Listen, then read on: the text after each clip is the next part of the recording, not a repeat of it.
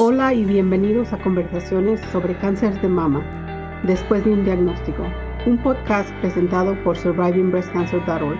Mi nombre es Lourdes Eras. Y mi nombre es Brenda Coronado. Somos sobrevivientes de cáncer de mama y cofundadoras de SBC para la comunidad de habla hispana, una organización sin fines de lucro que brinda apoyo en una plataforma virtual y educativa, con el propósito de brindar grupos de apoyo y recursos para las personas diagnosticadas con cáncer y para sus seres queridos desde el primer día después de un diagnóstico.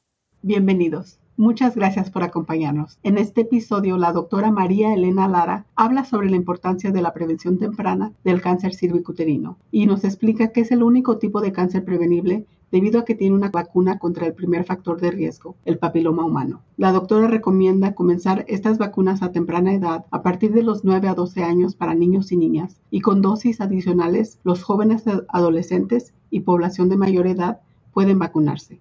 La vacuna previene seis tipos de cáncer y por eso la importancia.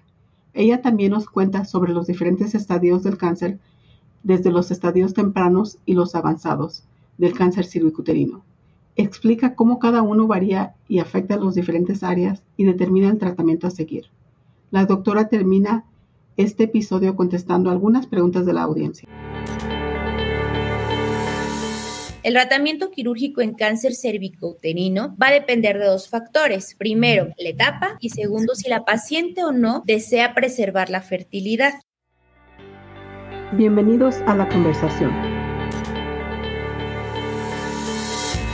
Pregunta sobre la importancia de las vacunas de, para el papiloma humano. ¿A qué edad se empieza o se recomienda? Y digamos, por ejemplo, a mí llevé a mi hija al doctor y me dijeron, creo que tenía los 14 años, que a esa edad ya tenía, ya podría estar recibiendo la vacuna. Pero si una mamá no sabe la importancia, para qué es o por qué y están contra las vacunas, ¿cómo puede usted decir la importancia para qué es o por qué? Para poder educarnos. Claro, eso es muy importante, Lourdes, la verdad. Por eso yo siempre creo que estos espacios son son súper buenos porque podemos llegar, como dijimos al inicio, a más mujeres y sobre todo empezar a educarnos. La educación, yo siempre lo he dicho, es una de las mejores armas para combatir el cáncer. Si nosotros estamos educadas, sabemos, conocemos y pensamos en la enfermedad, podemos al primer síntoma correr al médico. Si no la pensamos, obviamente eh, podemos pensar en otras cosas, atendernos por otras cosas, ir con otros especialistas y si no nos pasa por la mente, no lo vamos a diagnosticar tarde. ¿Por qué las vacunas? Bueno, es algo bueno y algo triste a la vez mencionarlo. El cáncer cervicouterino es el único cáncer ginecológico que se puede prevenir y que tiene una vacuna. Entonces, ahí radica la importancia de por qué tenemos que vacunar a nuestros hijos e incluso nosotras como mujeres e incluso a nuestras parejas, a nuestros esposos, lo que sea, nuestros familiares. ¿Por qué? El cáncer cervicouterino es el más prevenible porque tiene vacuna contra el principal factor de riesgo. Dos, porque tiene programas de detección, pruebas de detección adecuadas, sostenibles y bien descritas que podemos, en donde podemos cachar, por así decirlo, lesiones precancerosas y tratarlas a tiempo. ¿De acuerdo? Entonces, si estamos educadas, nos diagnostican a tiempo y nos tratan adecuadamente, que son, yo creo y siempre considero las tres bases fundamentales, porque de nada me sirve que me detecten algo a tiempo si no me van a dar un buen tratamiento, ¿no? Entonces, la educación, el diagnóstico temprano y un adecuado tratamiento es lo que nos va a llevar a una alta tasa de respuesta del cáncer cervicuterino y por supuesto se va a poder hablar de buenas supervivencias a largo plazo. Entonces, la importancia, mamá, ¿por qué tienes que vacunar a tus hijos? Porque si tú vacunas a niños y niñas, niños hablando de varones, porque muchas veces creemos que solo las mujeres nos vemos afectadas y que por eso solo las mujeres tenemos que vacunarnos. Y no es cierto. La vacuna está aprobada para niños varones y niñas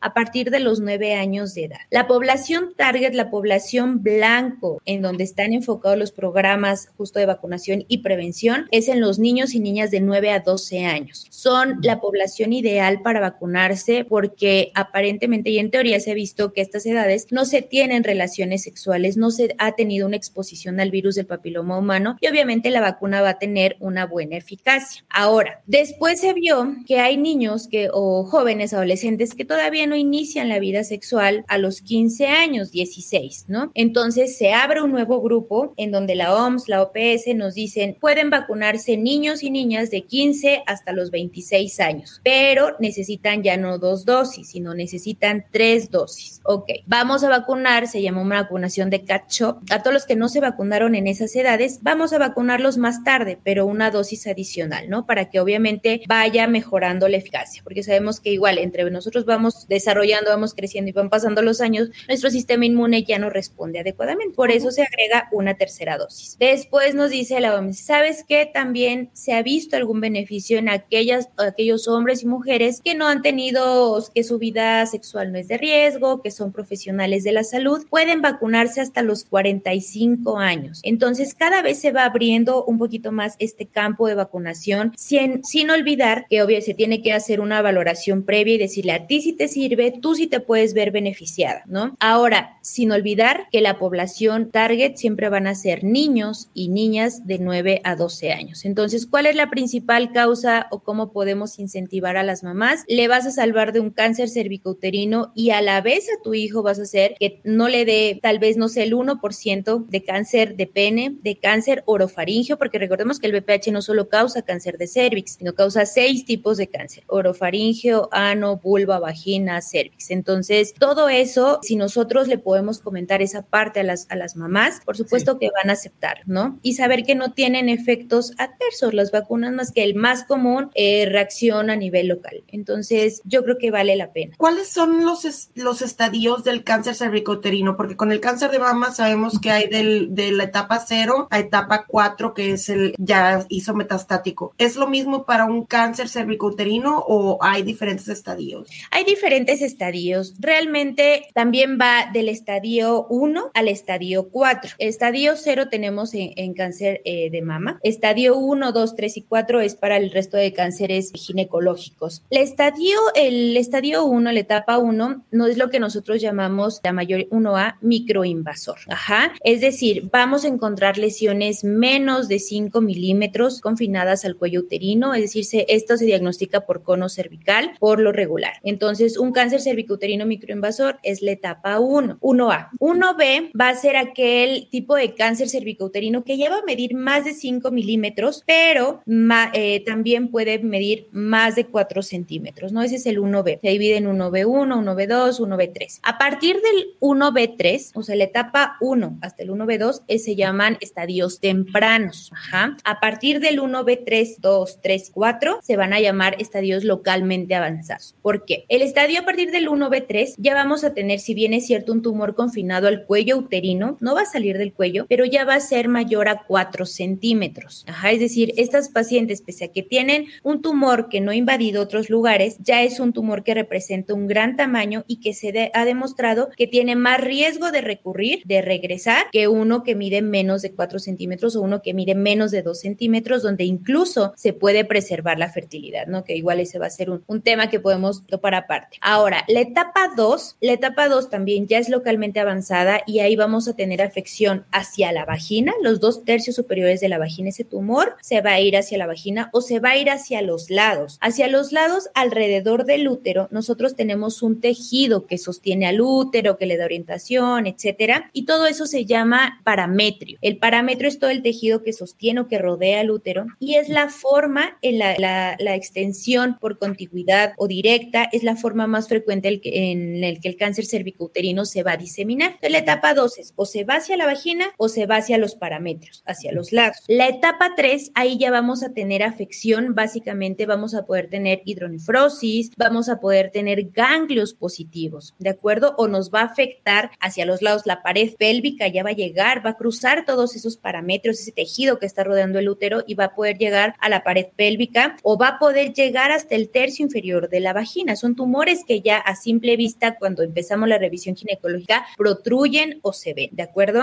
O también ya podemos tener afección de los ganglios pélvicos y de los ganglios paraórticos. Acuérdense que todo el sistema linfático también es otra forma de diseminación del cáncer cérvico-uterino. Y la etapa 4, obviamente, es cuando ya tenemos metástasis a distancia. La etapa 4A, obviamente, va a ser metástasis a la mucosa de vejiga o de recto, que se tiene que evidenciar con biopsia, y etapa 4B cuando ya tenemos a otras partes del cuerpo. Entonces, sí varía, sí varían, obviamente, es importante esta, la estadificación porque de eso va a depender los tratamientos. Hablando de los tratamientos y la transición, ¿qué tipo de tratamientos hay para las diferentes etapas de los cánceres? Bueno, la mayoría de todos los tipos de cáncer se basan en tres pilares fundamentales, que es la cirugía, la radioterapia y la quimioterapia. Bueno, antes podemos decirlo quimioterapia y englobábamos a todo, ¿no? Actualmente sabemos que el nombre correcto es tratamiento sistémico. ¿Por qué? Porque ese tratamiento sistémico ya no solo incluye quimio, actualmente sabemos que puede incluir terapia endocrina, inmunoterapia o terapia target. Entonces, hablar de quimio nada más realmente ya no se vale, ¿no? Es tratamiento sistémico. Entonces, de estos tres pilares fundamentales en cáncer cervicouterino, en las etapas tempranas hasta 1B2, podemos hacer incluso 1B3 también se puede considerar. Hay que individualizar casos, pero en etapas tempranas y en términos generales, las pacientes pueden ir a una cirugía. El tratamiento quirúrgico en cáncer cervicouterino va a depender de dos factores. Primero, la etapa y segundo, si la paciente o no desea preservar la fertilidad, que como decimos es un tema completamente aparte, pero aquí lo vamos a mencionar un poquito. Es decir, si yo tengo una paciente que es menor de 40 años, que no ha tenido hijos, que desea embarazarse, pues y tiene una etapa temprana, una histología favorable, es decir, es un adenocarcinoma, es un carcinoma de células escamosas, pues por supuesto puedo ofrecerle la oportunidad de hacer una cirugía preservadora de fertilidad. Dentro de las cirugías preservadoras de fertilidad, es decir, yo quiero que esa paciente quede curada oncológicamente y que después pueda embarazarse. Entonces, ¿qué debo hacer? Un cono cervical, pero irme a explorar los ganglios con linfadenectomía o incluso ganglios centinela, que cada vez vamos siendo menos radicales en los tratamientos oncológicos.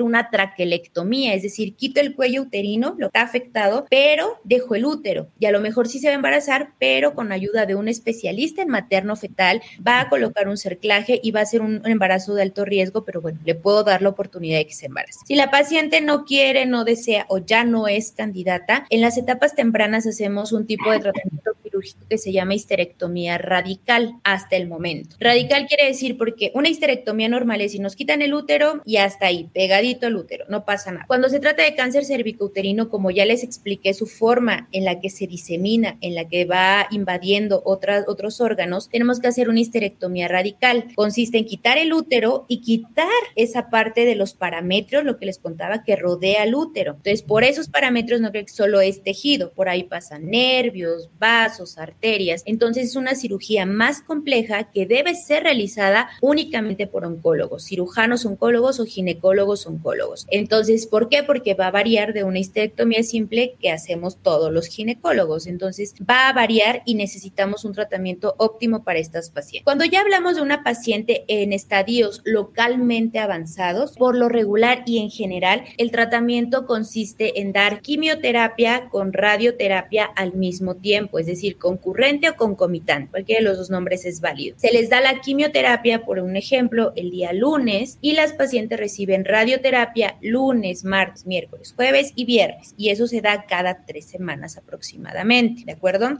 Cada caso se tiene que individualizar, pero en general es así. ¿Por qué se dan juntos? Ese es uno de los tipos de cáncer en que se da junto el tratamiento de quimio radio, ¿no? La mayoría en endometrio, en mama se da quimio, terminas la quimio y te vas a radio. Aquí no. Aquí se ha visto en cervix que nosotros al dar quimioterapia vamos a radiosensibilizar al tumor, es decir, va a ser más sensible a la radioterapia y puede tener mejores resultados. Entonces es uno de los tumores en los que se benefician las pacientes de recibir quimioterapia y radioterapia al mismo tiempo. Y obviamente ya hablamos, pero de una etapa 4, pues obviamente se va a hablar de quimioterapia más inmunoterapia o algún antiangiogénico más otro medicamento que al final de cuentas, eh, al final de cuentas eh, va a permitirnos tener una, ofrecerles mejores tratamientos o mejores supervivencias a estas pacientes que ya son o están en una etapa 4. Habla de la radioterapia. Estoy con una pregunta tal vez que dice a algunas personas, bueno, será una pregunta tonta, pero la radioterapia, ¿cómo funciona en, en ese tipo de, de, cáncer? Porque a nosotras, Brenda, claro,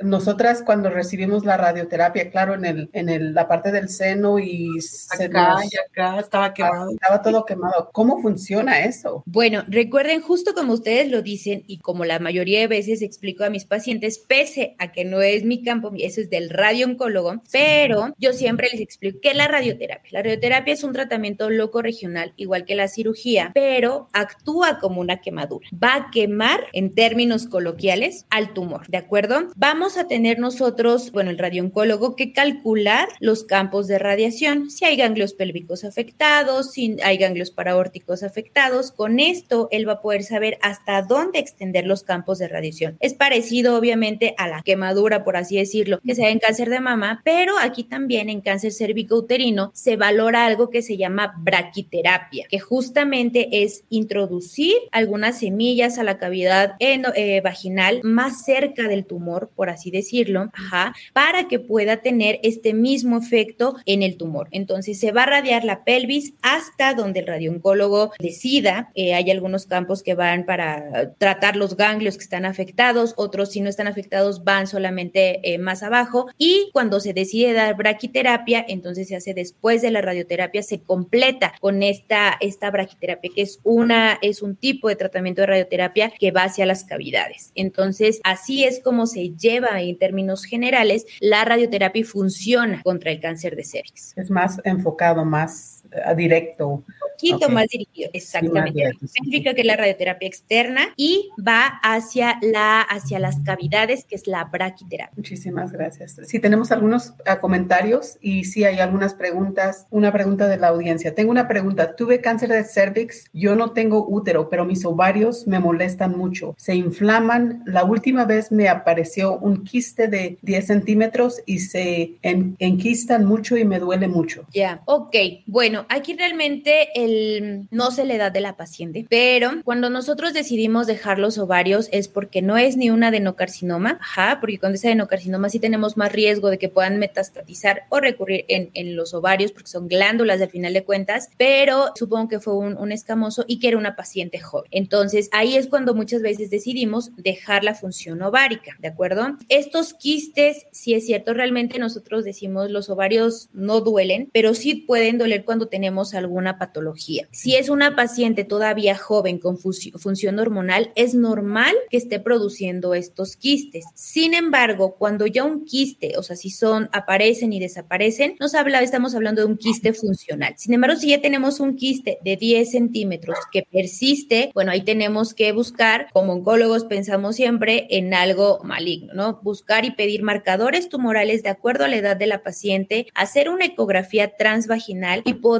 realizar índices de riesgo de malignidad, ¿no? Que también utilizamos los oncólogos para ver cuándo un quiste en el ovario tiene características malignas, tiene riesgo de malignidad y entonces proceder al tratamiento. Entonces, si es algo que va y viene, muy seguramente pueden ser quistes funcionales por todavía la producción hormonal que tienen sus, sus ovarios, pero también hay que ver si persisten, cuánto tiempo persisten, si cambian de características, si, si ha ido aumentando de tamaño y si eleva algunos ciertos marcadores tumorales.